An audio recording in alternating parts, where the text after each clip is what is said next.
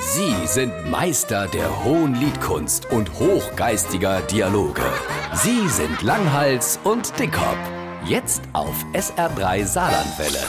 Wir haben jetzt daheim in der Kiste eine Renate. Was ist dann Renate? In Wirklichkeit heißt die anders, aber ich mache ja keine Werbung. Hey, us Radio in der Kiste war kaputt gegangen. Mir wollte ein Nau, da hat unser Jüngstet uns zu Weihnachten so ein kleinen rund digital Ding geschenkt. Du sagst zu dem, Renate, mach SR3 an. Und dann macht die SR3 an, oder sie dich bediere. Ja, das ist die erste Frau, wo sofort macht, was ich will. Ist die mit dem Internet verbunden? Da brauchst du natürlich WLAN, klar. Kannst du die dann auch Sache vor, wie, äh, wie wird das Wetter in Niederlinksvilla oder so? Da muss aber immer erst der Name sein. Also, Gumoje, ich bin der Jürgen, wie wird das Wetter in Niederlinksvilla? Nicht dein Name, du musst sagen, Renate, wie wird das Wetter in Niederlinksvilla? Und dann lest die den Wetterbericht.